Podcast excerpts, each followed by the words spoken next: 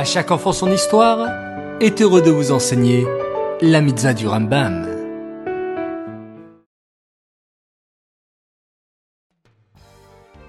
Bokertov les enfants, comment allez-vous aujourd'hui?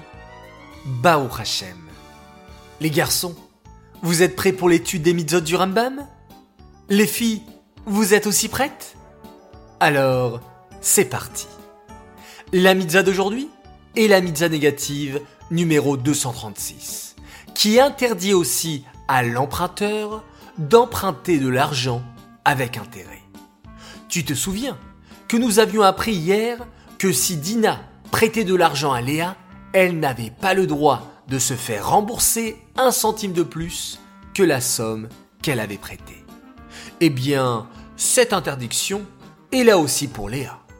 Même celui qui emprunte une somme d'argent n'aura pas le droit de rembourser avec des intérêts, c'est-à-dire en payant plus d'argent que la somme qu'il a empruntée.